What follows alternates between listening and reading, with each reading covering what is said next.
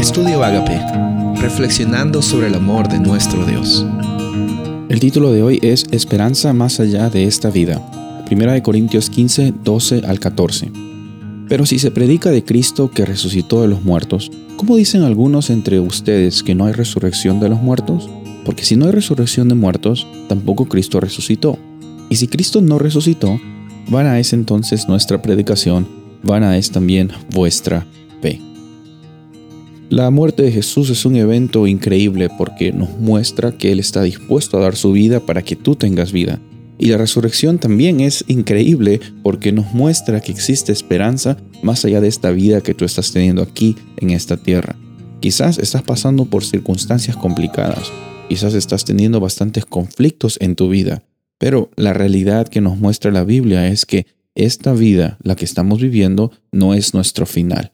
Por otro lado, también nos muestra que la resurrección de Jesús nos da esperanza, obviamente, para la vida eterna que va a comenzar con la restauración que Jesús está haciendo incluso desde el día de hoy.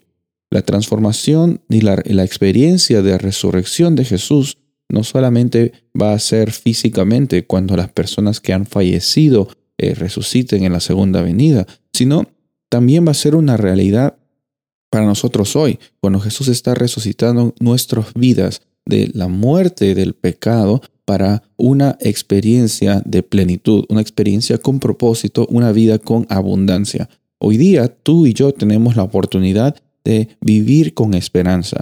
Con esperanza no significa sin problemas. Con esperanza no significa sin conflictos o sin eh, incertidumbres. Van a haber incertidumbres.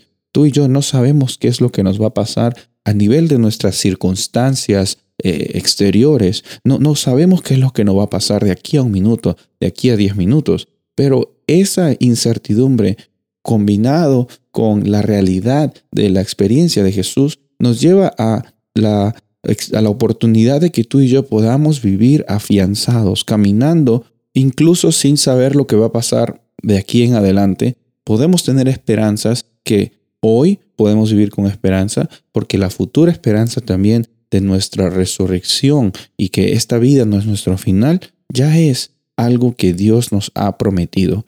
Y cuando Dios promete algo, Él cumple. Cuando Dios dice que nos va a sustentar en los momentos difíciles de nuestras vidas, Él cumple. Recuerda, en algún momento del pasado tuyo, has experimentado la fidelidad de Dios.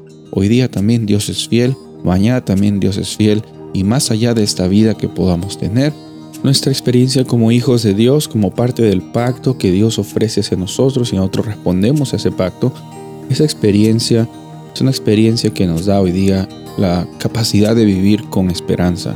Así que esa es nuestra realidad para hoy y una realidad para compartir a los demás. Soy el pastor Rubén Casabona y deseo que tengas un día bendecido.